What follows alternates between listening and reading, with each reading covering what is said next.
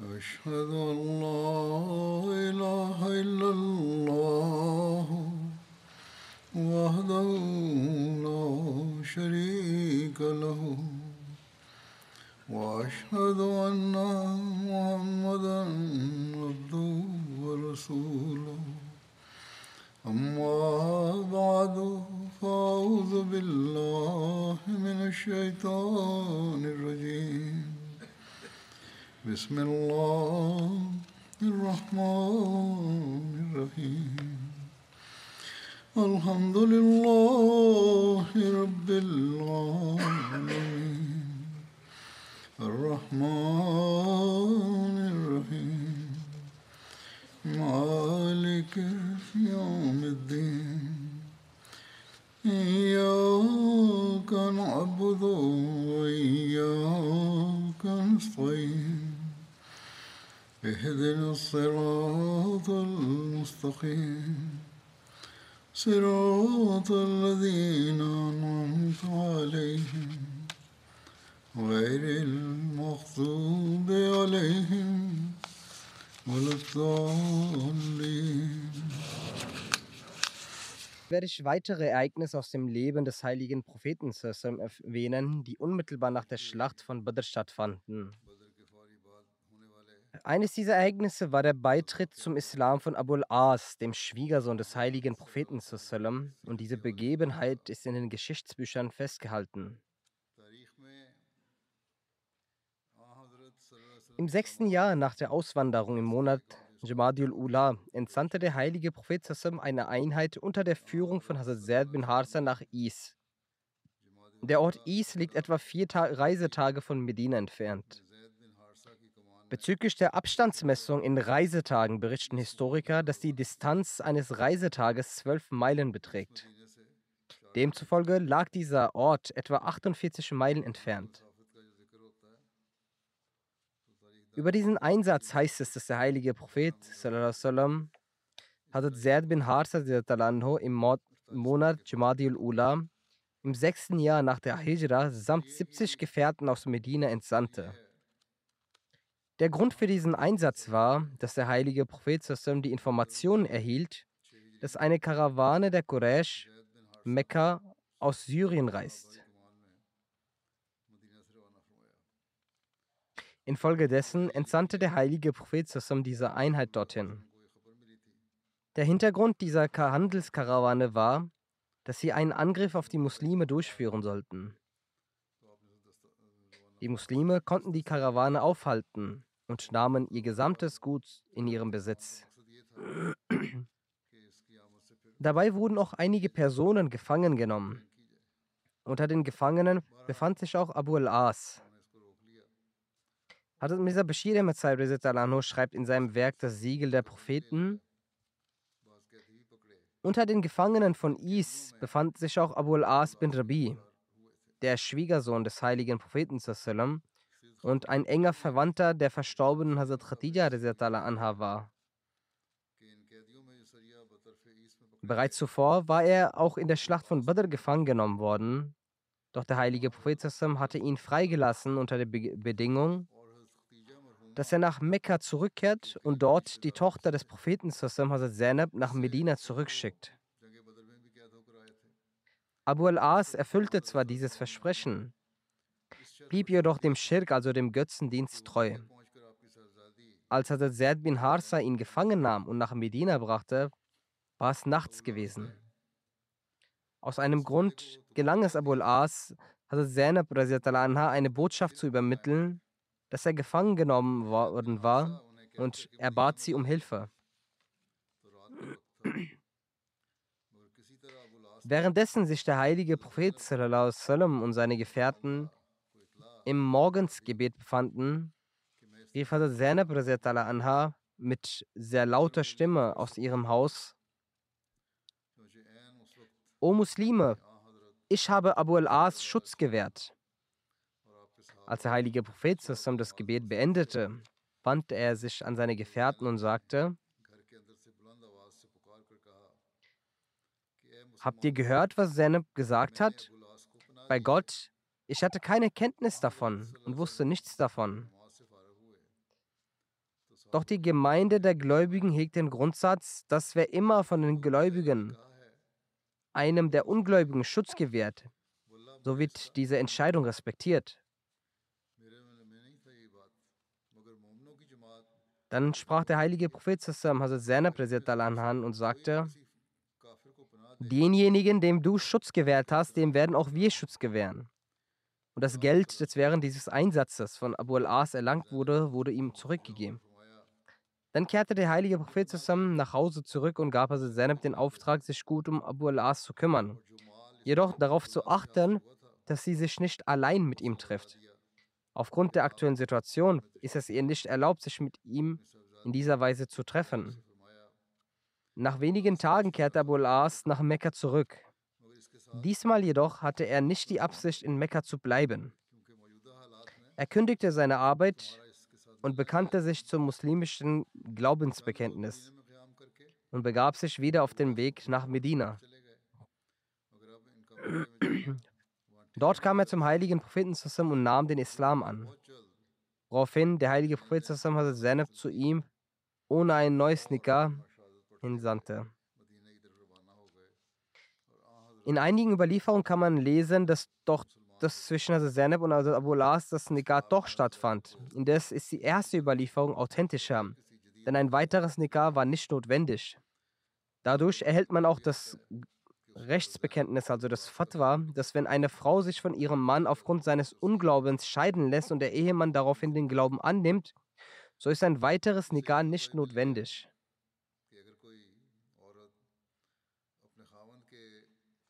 Hazrat Zainab blieb nach der Glaubensannahme ihres Ehemanns nicht lange am Leben.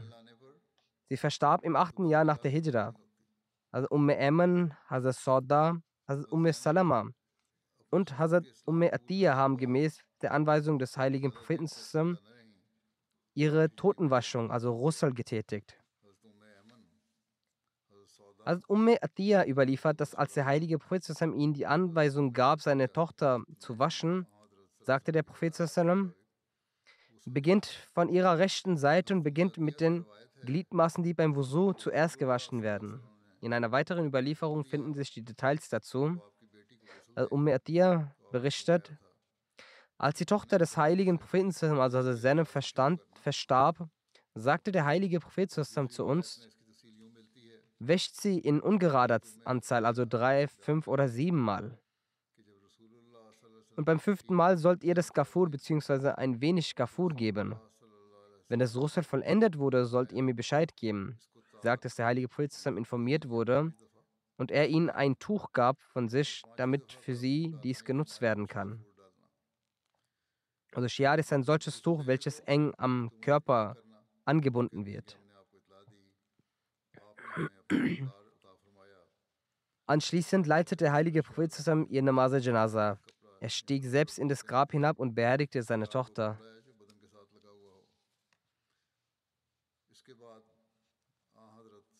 Also Zainab hinterließ zwei Kinder, Ali und Umama. Gemäß einer Überlieferung ist Ali bereits in seiner Kindheit verstorben. In einer anderen Überlieferung heißt es, dass er das Erwachsenenalter erreichte. Ibn Sakr schreibt, in der Schlacht von Yarmouk starb er den Märtyrertod. Beim Sieg über Mekka ritt er hinter dem heiligen Propheten. Über Hazrat Umm Mama heißt es, dass nach dem Ableben von Hazrat Fatima Hazrat Ali sie geheiratet hat.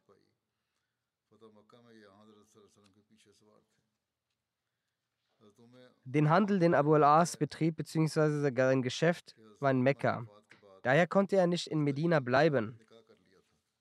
So ist er nach der Annahme des Islams und der Erlaubnis des heiligen Propheten zusammen nach Mekka zurückgekehrt.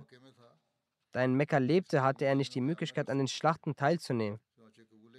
Nur bei einem Sariya, welches im 10. Jahr nach der Hijra unter der Leitung von Hazrat Ali entsandt wurde, nahm er teil. Auf dem Rückweg von Jemen ernannte Hazrat Ali ihn zum Zuständigen für Jemen.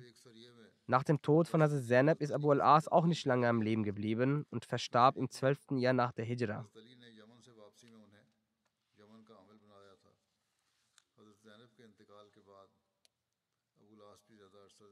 Also Mirza Bashir Ahmed schreibt über das wohlwollende Sprechen des heiligen Propheten zusammen über Abu al-As. Der Schwiegersohn des heiligen Propheten Abu al-As bin Rabi war ein enger Verwandter von Hazrat Khadija anha, nämlich ihr Neffe. Und obwohl er ungläubig war, war sein Verhalten gegenüber seiner Frau sehr gut. Auch nach Annahme des Islams war die Beziehung zwischen Ehemann und Ehefrau sehr erfreulich. Daher hat der heilige Prophet Abu al-As in dieser Hinsicht sehr gelobt und sagte, er ist mit meiner Tochter sehr gut umgegangen. Abu al-As verstarb in der Ära von Abu Bakr im 12. Jahr nach der Hijra. Seine geehrte Frau jedoch starb schon zu Lebzeiten des heiligen Propheten. Da ist die Überlieferung, in der es heißt, dass Ali ihn zum Zuständigen machte, nicht ohne Zweifel. Beziehungsweise seine Tochter Umama, die dem heiligen Propheten zusammen sehr lieb war, heiratete nach dem Tod von Hazrat Fatma Hazrat Ali. Oh. Jedoch blieb sie ohne Kinder.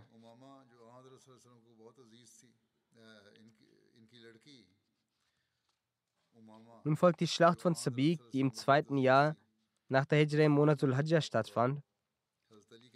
Der Grund für die Schlacht von Sabiq war, dass als die besiegten Ungläubigen enttäuscht und verbittert nach Mekka zurückkehrten, hat Abu Sufyan auf sich selbst mit Öl einzumassieren als Haram erklärt. Er hatte sich geschworen, nicht zu duschen, solange er sich nicht an den heiligen Propheten zusammen und seinen Anhängern für die Schlacht von Badr rächte. Gemäß einer Überlieferung ging Abu Sufyan mit 200 Kämpfern und gemäß einer anderen Überlieferung ging er mit 40 Kämpfern aus Mekka los.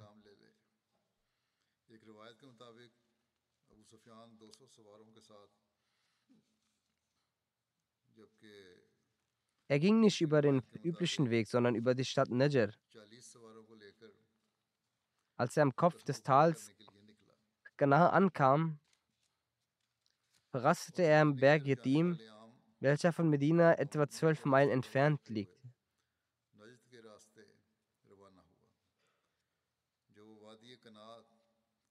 Ganat ist einer von drei berühmten Tälern zwischen Mekka und Medina. Er ging nachts los und besuchte in der Nacht den Stamm Banu Nazir. Er klopfte an die Tür von Huel bin Achtab. Er öffnete nicht die Tür.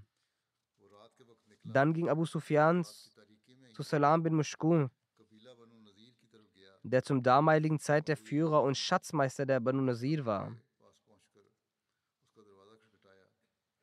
Er bat ihn um Erlaubnis und Salam bin Mushkum erteilte ihm diese und sorgte sich auch ihm. Er gab ihm Essen und Trinken und teilte ihm auch die Geheimnisse der Leute mit und die Geheimnisse des heiligen Propheten teilte er ihm auch mit. Also den üblichen Tagesablauf des Propheten, was der Prophet macht und wann er macht und wo er das macht.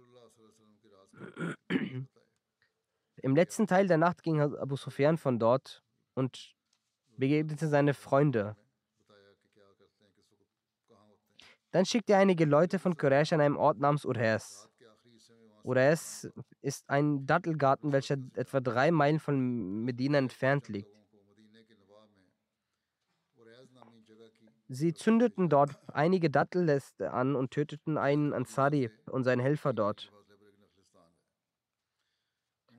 Gemäß einigen Überlieferungen hieß dieser Ansari Hazrat Mu'abid bin Amr. Als Abu Sufyan erkannte, dass sein Schwur erfüllt sei, er so zumindest Schaden anrichten konnte, ging er mit seinem Herr zurück nach Mekka. Es heißt, dass er diese Tat an jener Tat vollbrachte, als er sich mit Salam bin Mushkum getroffen hatte. Als die Menschen dies in Medina erfuhren, hat der Prophet Sassam Abu Ruwawa Bashir bin Abdul Munzir zu seinem Vertreter in Medina erklärt und ging im,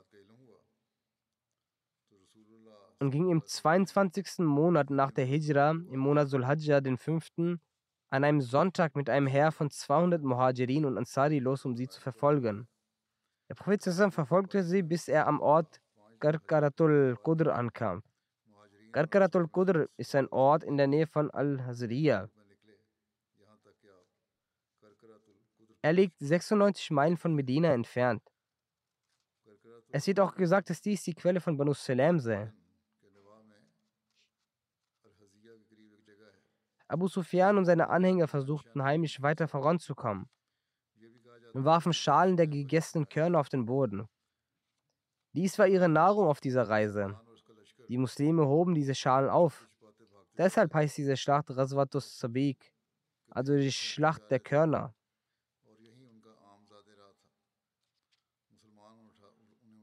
Abu Sufyan und seine Anhänger rannten davon.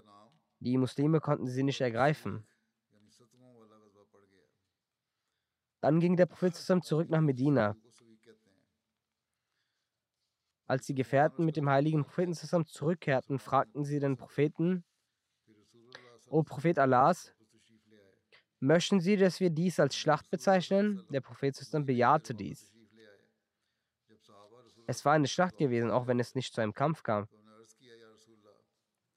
Die ausführlichen Ereignisse sind im Buch Sirat Khatam Nubin wie folgt beschrieben.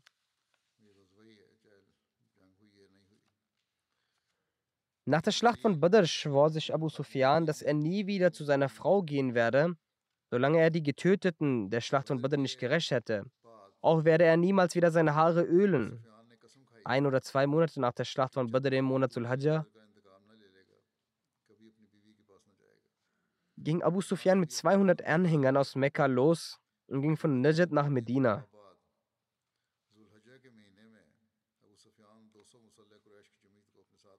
Er kam dort an und als er hier ankam, hat er seine Truppen auf einer Distanz zu Medina gehalten. Selbst ist er heimlich im Schatten der Dunkelheit zum Haus von Huyai bin Akhtar, dem Anführer eines jüdischen Stammes Badu Nasidi, gegangen und bat ihn um Unterstützung. Doch er hatte aufgrund seines Versprechens abgelehnt. Er sagte, wir haben bereits eine Abmachung. Ich kann dir nichts dazu gegeben, noch die Zuflucht gewähren. Dann ist Abu Sufyan genauso heimlich zum Haus des anderen Anführers von Banu Islam bin Mishkan gegangen. Von ihm hat er um Unterstützung gegen die Muslime gebeten. Dieser unglückselige Mensch hat mit großer Dreistigkeit das Versprechen beiseite gelegt, Abu Sufyan willkommen geheißen, ihn bei sich als Gast übernachten lassen und von ihm geheime Informationen über die Situation der Muslime gegeben. Abu Sufyan ist von dort noch vor der Morgendämmerung aufgebrochen und schickte einen Trupp der Quraysh aus, um ein Tal namens Aris zu überfallen. Dieses, dieser Tal findet sich in der Nähe, dort wo die Muslime ihre Tiere weiten, und es war nur drei Meilen von Medina entfernt. Es ist wahrscheinlich, dass Abu Sufyan durch Salam bin Mishkam davon Kenntnis erlangte. Als diese Truppe der Quraysh das Tal von Arisa erreichte, waren die Tiere, die den Muslimen gehörten, zum Glück nicht dort. Allerdings waren ein Muslim aus den Reihen der Ansar und sein, ein Gefährte von ihm zu diesem Zeitpunkt anwesend.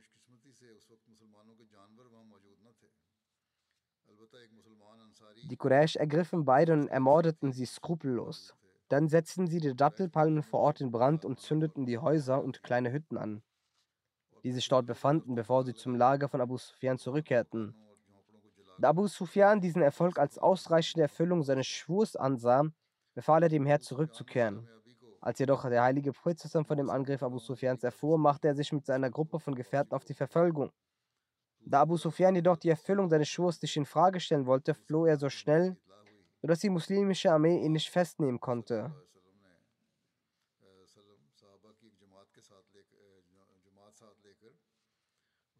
Schließlich kehrte der heilige Prophet nach einer Abwesenheit von einigen Tagen nach Medina zurück.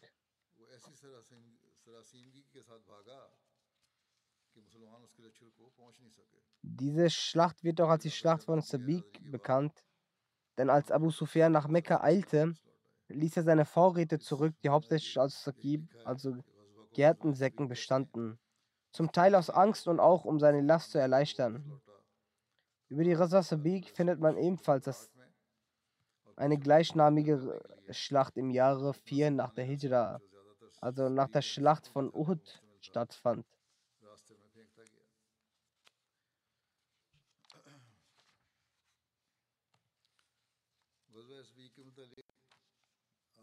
Dementsprechend hat Dabri über zwei Raswat, also über zwei Schlachten berichtet, die Sabik heißen. Eine vor der Schlacht von Badr, über die eben erzählt wurde,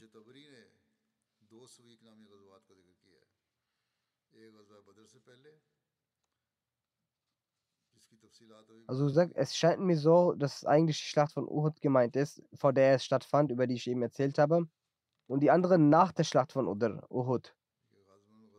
Doch in den anderen Büchern über die, das Leben des Propheten wie Sid ibn Sham, Ibn Hoda, haben diese Schlachten, also Raswa als Raswa, Badr al-Maud bezeichnet. Ich werde auf diese Raswa ebenfalls kurz eingehen. Zusammenfassend kann man sagen, dass Abu Sufyan am Tag von Uhud sich vornahm, zurückzukehren und hat zum heiligen Propheten ausgerufen,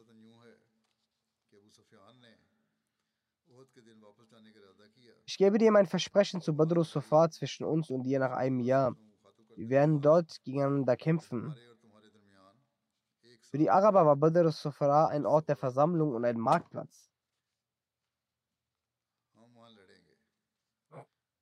Der heilige Prophet sagte zu Hazrat Umar und wies ihn an, sagen in Ordnung, inshallah. Nach diesem Versprechen hat sich die Menge der Menschen aufgelöst. Entsprechend des Versprechens von Abu Sufyan äh, an Uhud ist der heilige Prophet zusammen nach einem Jahr nach Badr aufgebrochen. Dort angekommen ist der heilige Prophet zusammen acht Nächte verblieben, während er auf Abu Sufyan wartete.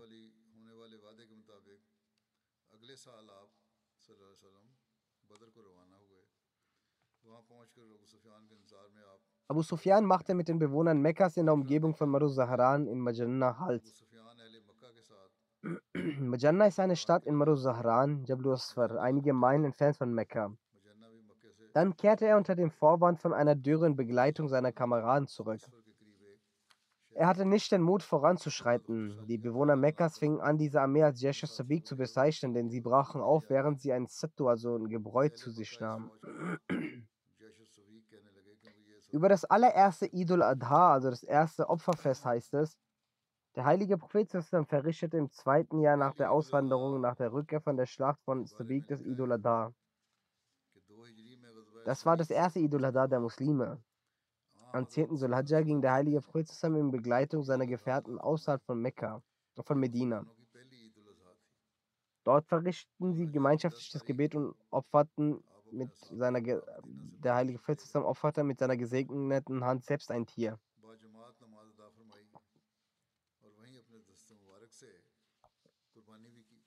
In einer Überlieferung heißt es, als der heilige Prophet zusammen nach der Schlacht von Banu Qainqa zurück nach Medina kehrte, kam dann Idul Adha. Der heilige Prophet und jene unter seinen Gefährten, die dazu in der Lage waren, opferten am 10. Sulhajja ein Tier. Der heilige Prophet zusammen ging mit seinen Gefährten zum Verrichtungsort des Eidgebetes. Dort leitete er das erste Eidgebet. Das ist das erste Eidgebet des Idul Azhar, also des Opferfestes, die der heilige Prophet mit den Gefährten zum ersten Mal verrichtete. Dort im Verrichtungsort des Eid schlachtete er eigenhändig zwei Ziegen oder eine Ziege. Al-Jabbar bin Abdullah überliefert, wir boten nach der Rückkehr von der Schlacht von Banu Ganka im 10. Sulhijja ein Tieropfer dar. Das war das erste Tieropfer, das von den Muslimen durchgeführt wurde. Wir opferten im Stamm von Banu Salama. Ich zählte die Tieropfer. An jedem Tag wurden an diesem Ort etwa 17 Tieropfer da, äh, geopfert. Das ist ein Verweis aus der Richa Tabri. Dieser Bashir Mazab schreibt diesbezüglich im Buch Sir Khatam. Im gleichen Jahr im Monat Zilhajjah wurde das zweite islamische Fest, also Eid al-Adha, verordnet, das am 10. des Monats Zulhijjah in der gesamten islamischen Welt stattfindet. An diesem Eid ist es zusätzlich zum Pflichtgebet.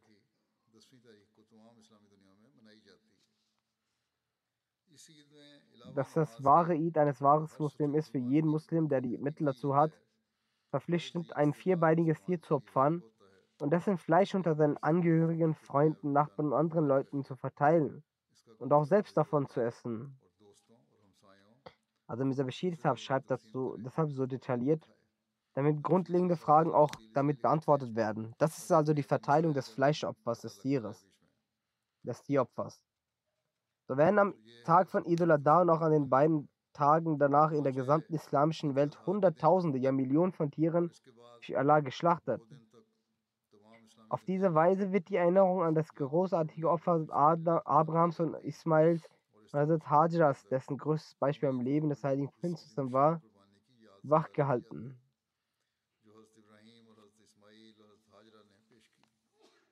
Und jeder einzelne Muslim wird ermahnt, dass auch er bereit sein sollte, seinen Meister und Herrn zu opfern. Wie im Falle des Idul Fitr wird auch dieses Eid als Abschluss eines großen islamischen Gottesdienstes gefeiert. Und dieser Gottesdienst ist die Hajj, die Pilgerfahrt.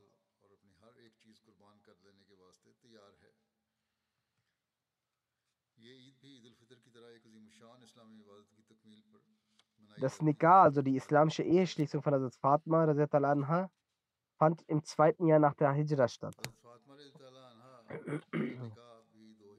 Hat Ali anha bat den heiligen Propheten um die Heirat mit Hazrat Fatma an, die der heilige Prophet mit Freude zustimmte.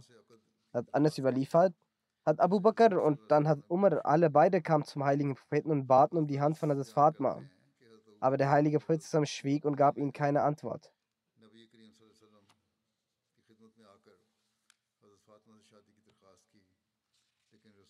Also zuerst haben Hazrat Abu Bakr und Hazrat Umar um die Hand gebeten und dann später Hazrat Ali, so wie es aus den Überlieferungen auch verdeutlicht wird. Ali sagt, ich schien vor dem heiligen Propheten und sagte zu ihm, heiraten Sie mich mit, haben Sie vor, mich mit Fatma zu ver verloben? Der Prophet antwortete, hast du denn etwas für die Morgengabe? Er antwortete, als Ali antwortete, mein Pferd und meine Rüstung. Der Prophet sagte, das Pferd ist ja wichtig für dich, aber du sollst deine Rüstung verkaufen. So sagte Ali, dass ich meine Rüstung für 480 Dirham verkauft und so für die Summe der Morgengabe gesorgt. In einer Überlieferung heißt es, dass Ali die Rüstung an Usman verkauft hat. Usman hat auch die Summe der Rüstung bezahlt, aber auch die Rüstung wieder zurückgegeben. Ali sagte, ich habe die Summe genommen und habe diese in, der Sch in den Schoß des heiligen Prinzen gelegt. Der Prinzen hat daraus eine Handvoll Hazrat Bilal gegeben und gesagt, kaufe damit etwas Duft und er wies an, dass man die Mitgift Hazrat Fatma vorbereiten sollte. So wurde für das Fatma eine Liege, ein Kissen aus Leder, welches mit der Rinde der Dattel gefüllt war, vorbereitet.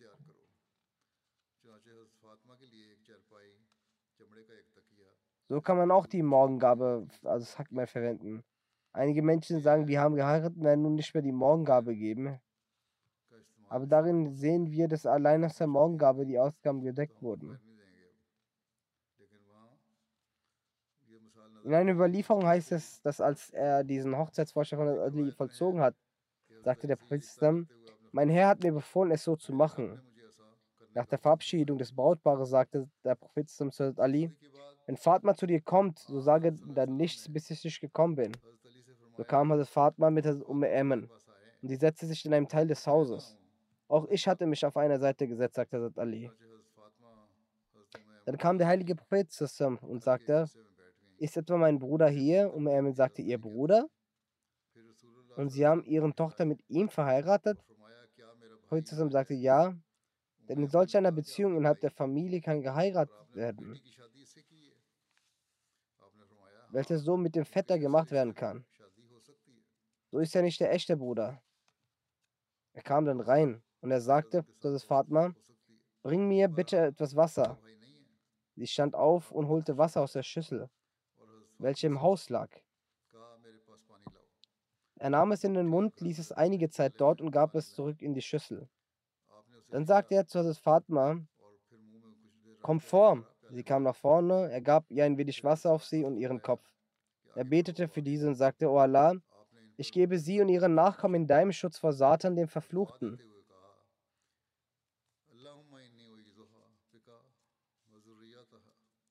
Dann sagte der heilige Prophet Schau auf die andere Seite. Als sie sich zur anderen Seite gewandt hat, verteilte er zwischen ihren Schultern Wasser. Dann tat er dies auch mit Hazrat Ali und sagte Hazrat Ali, geh zu deiner Familie mit dem Namen Allahs und seinem Segen. Genauso ist eine Überlieferung von Ali überliefert worden. Der heilige Prophet hat in einem Gefäß das Wusu vollzogen das, das Wasser auf Hazrat Ali und Hazrat Fatma gesprenkelt und sagte ein Gebet. O Allah, segne diese beiden und lege Segnungen in ihrer Vereinigung. Hazrat Aisha und Hazrat Umm Salama berichten, dass der Heilige Prophet zusammen ihnen sagte,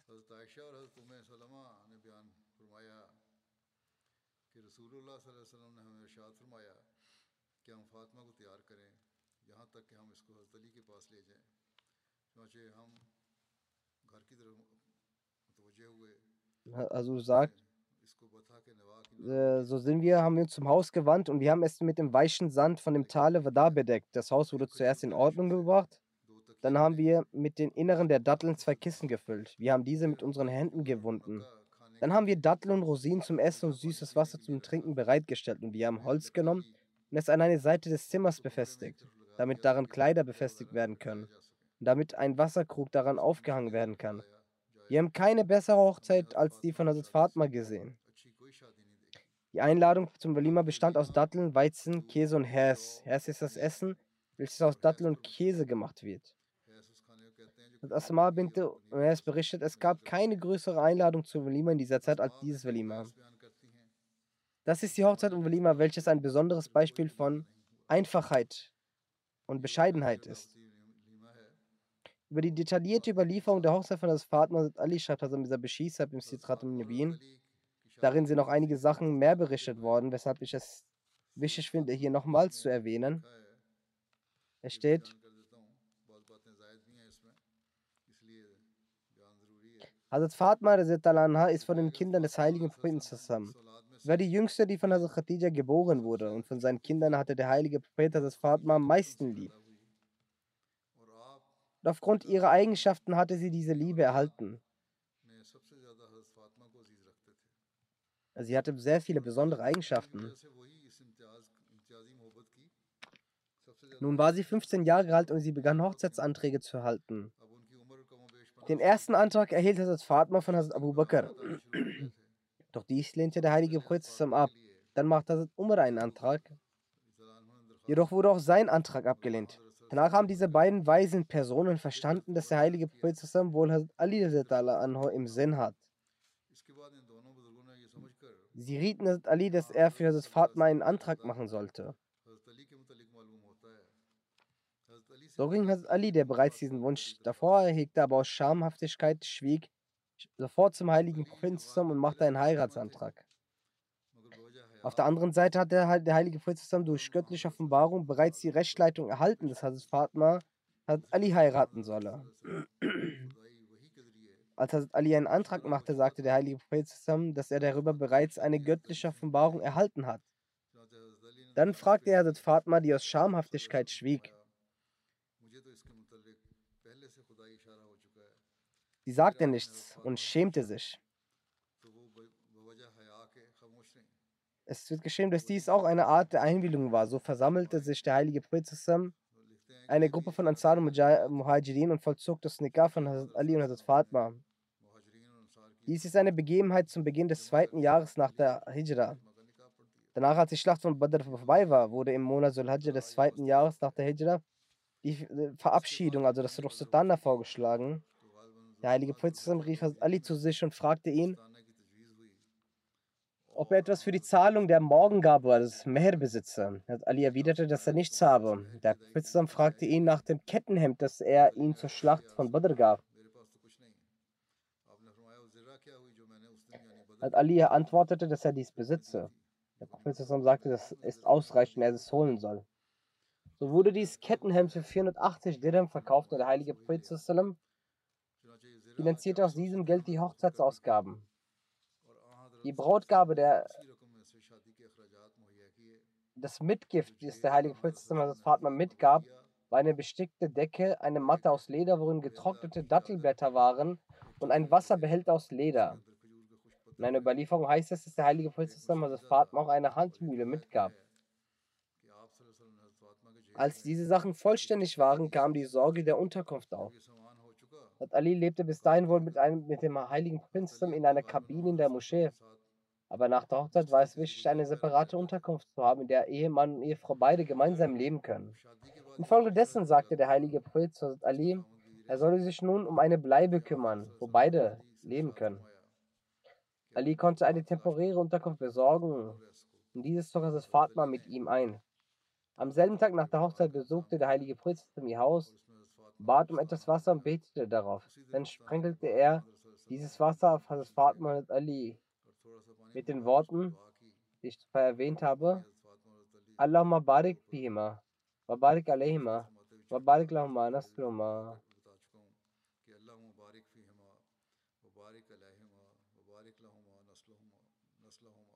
Dieses Gebet bedeutet, oh mein Herr, segne die Beziehung der beiden und auch die Beziehung, die sie mit anderen Menschen führen, segne ihre Nachkommenschaft. Dieses Gebet sollten die er Eltern rezitieren, deren Kinder heiraten. Heutzutage kommt es nach der Eheschließung Problemen zwischen Ehemann und Ehefrau und Tendenzen steigend. Der Grund hierfür sind weltliche Belange und Reize. Diese vermehren sich und der Fokus auf den Glauben und die Gebote Allahs vermindert. Wenn man den Glauben Vorzug gewährt und so betet und auch die Eltern ihrer Verantwortung gerecht werden, dann können Beziehungen erhalten bleiben. Dieses Gebet bedeutet, O oh mein Herr, segne die Beziehung der beiden und auch die Beziehungen, die sie mit anderen Menschen führen, und segne ihre Nachkommenschaft. Dann ließ der heilige Prophet das frisch verheiratete Ehepaar allein und kehrte zurück. Danach, eines Tages, als der heilige Prophet zu Fatma nach Hause ging, sagte das Fatma zum heiligen Prophet, Harza bin Numan Ansari hat einige Häuser. Bitten Sie ihm, dass er eines seiner Häuser frei macht und äh, wir dort einziehen können, näher zu ihnen leben. Der Heilige Prophet hat gesagt, er hat für uns bereits so viele Häuser frei gemacht. Nun schäme ich mich, ihn erneut zu fragen. Also Tarsa erfuhr aus einem Grund irgendwie davon und kam angegangen zum Heiligen Prinz und sagte, O Prophet Allahs, alles, was mir gehört, gehört Ihnen. Bei Gott, das, was sie von mir annehmen, bringt mir mehr Freude als jene Sache, die bei mir bleibt. Dann machte dieser loyale Gefährte Nachdruck geben, eines seiner Häuser frei und bot es an. Hazrat Ali und Hazrat Fatma zogen dort ein und beide waren trotz ihrer finanziellen Enge und Armut genügsam und sehr geduldig. So heißt es in einem Hadith, dass Ali sagte, dass Hazrat Fatma durch das Benutzen der Handmühle Beschwerden in ihrer Hand äußerte. Und zum Heiligen Propheten wurden einige Gefangene gebracht. Als Fatma ging zum Propheten zusammen und fand ihn nicht vor. Sie traf auf Hazrat Aisha und teilte ihr mit, wie sie, sie gekommen ist. Als der heilige Prophet zurückkam, erzählte Hazrat Aisha ihm über den Besuch von Hazrat Fatma. Der heilige Prophet kam daraufhin zu uns nach Hause, berichtete das Fatma. Und wir lagen bereits in unseren Betten. Wir wollten gerade aufstehen, als der heilige Prophet uns anwies, auf unseren Plätzen liegen zu bleiben. Dann setzte er sich zwischen uns, so dass ich die Frische seiner Schritte über meine Brust spürte. Er sagte, soll ich euch nicht etwas Besseres verraten als das, worum du mich gebeten hast? Es ist, dass wenn ihr beide euch hinlegt, 34 Mal Allahu Akbar, also Allah ist der Größte, spricht, 33 Mal Subhanallah, heilig ist Allah und 33 Mal Alhamdulillah, Allah preisgebührt Allah. Das ist für euch besser als ein Bediensteter.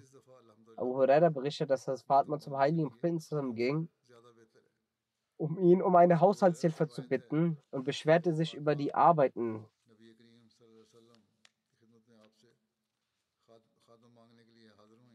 So sagt der Prophet, du wirst diesen Diener nicht bei uns antreffen. Soll ich dir nicht eine solche Sache verraten, die für dich besser ist als ein Bediensteter? Wenn du zu Best gehst, dann sprich 33 Mal Subhanallah, 33 Mal Alhamdulillah und 34 Mal Alhamdulillah. Das ist eine Überlieferung aus Sahih Muslim. Also Muslim oder beschreibt das Leben des heiligen Propheten zusammen Diese Begebenheit aus Bukhari wählend, sagt er, als Fatma beschwerte sich, dass sie durch das Malen Beschwerden hatte, der Körner Beschwerden tragen musste. Und zur selben Zeit kamen einige Diener zum heiligen Propheten. Sie gingen zum Propheten und traf ihn zu Hause nicht vor, weshalb sie Hazrat Aisha anha den Grund ihrer Ankunft mitteilte und ging nach Hause zurück. Als der heilige Prophet zurückging, sagte der heilige also Aisha zu Asus zum heiligen Propheten über den Wunsch von Hazrat Fatma. Daraufhin kam Hazrat Fatma, äh, der Prophet Hazrat Fatma, während sie im Bett lag. Sie wollten aufstehen, doch der heilige Prophet sagte, sie sollten in ihren Plätzen liegen bleiben und setzte sich zwischen uns hin bis ich die Frische seiner Schritte spüren konnte. Als er sich setzte, sagte er, soll ich euch nicht von einer solchen Sache erzählen, die besser ist als die Sache, um die du mich gebeten hast? Es ist, dass wenn ihr euch in euren Betten begebt, sollt ihr 34 Mal das Takbir sprechen, 33 Mal Subhanallah und 33 Mal Alhamdulillah sprechen. Und das wird für dich besser sein als ein Bediensteter. Also Muslim sagt, aus dieser Begebenheit wird ersichtlich, dass der heilige Prophet bei der Verteilung der Güter so vorsichtig war, dass trotz dessen, dass das Fatma einen Angestellten brauchte und durch das Malen der Handmühle ihre Hände schmerzten, der Prophet ihr dennoch keinen Angestellten gab, sondern zum Beten anregte und auf Allah aufmerksam gemachte. Wenn der Prophet es gewollt hätte, dann hätte er das Fatma einen Diener gegeben, da die Güter, die zu ihm zur Aufteilung kamen, auch zur Aufteilung unter den Gefährten gebracht wurden. Ali hat, hätte auch einen Anteil daran gehabt. Das Fatma hätte auch ein Anrecht daran gehabt. Aber der Prophet zusammen handelte mit Vorsicht und vermied diese Güter an seine Familie und Verwandte zu verteilen, weil es möglich war, dass Menschen in der Zukunft daraus sonstige Schlüsse zögen und Könige diese Güter und Menschen für sich als legitim ansahen. Leider sehen die muslimischen Könige heutzutage diese Güter für sich als legitim an. Folglich gab der heilige Prophet aus Vorsicht des Fatma keinen der Diener oder Hausmädchen, die zur Aufteilung zu ihm kamen.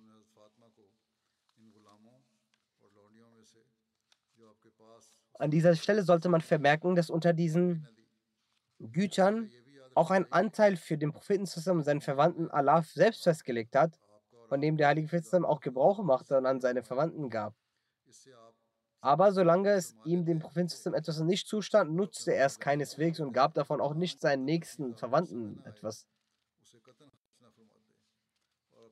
Kann die Welt etwa das Beispiel eines Königs nennen, der seine Staatskasse so beschützt? Wenn ein Beispiel gefunden werden kann, dann nur im Gott dieses reinen Wesens. Ansonsten kann keine Religion so ein Beispiel aufzeigen. Der Rest wird inshallah künftig fortgeführt. Ich möchte nun erneut zu Gebeten hinsichtlich der aktuellen Lage der Welt aufrufen.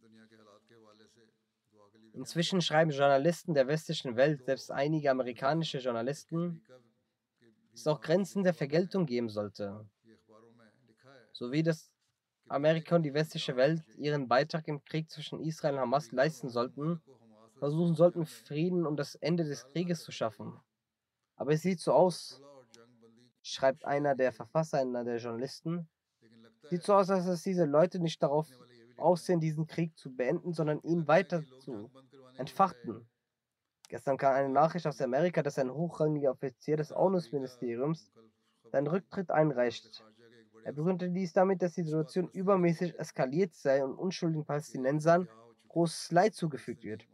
Er appelliert an die Großmächte, sich verstärkt um diese Angelegenheit zu kümmern. Bei ihnen befinden sich auch ehrenwerte Menschen. Gelegentlich findet man in den Medien auch Berichte über jüdische Rabbiner, die sich für die Palästinenser einsetzen und ihre Stimmen gegen das Leid erheben. Der russische Außenminister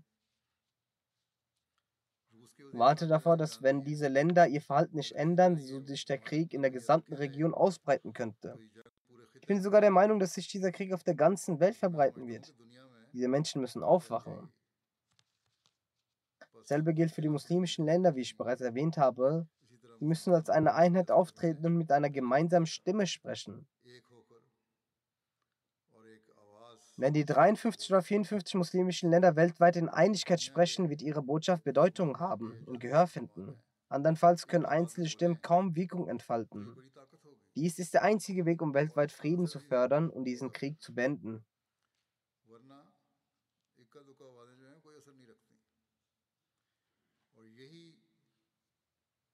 Um die muslimische Welt, um die Welt vor dem Abgrund zu bewahren, müssen muslimische Länder ihrer Aufgabe treu werden. Möge Allah sie dazu befähigen. Wir müssen uns dennoch auf unsere Gebete fokussieren. Möge Allah auch diesen Krieg beenden und die unschuldigen Palästinenser beschützen, dass keine Unschuld und Tyrannei ihnen zuteil wird und möge das Leid auf der ganzen Welt verschwinden, überall wo es ist. Möge Allah uns auch befähigen, dafür zu beten.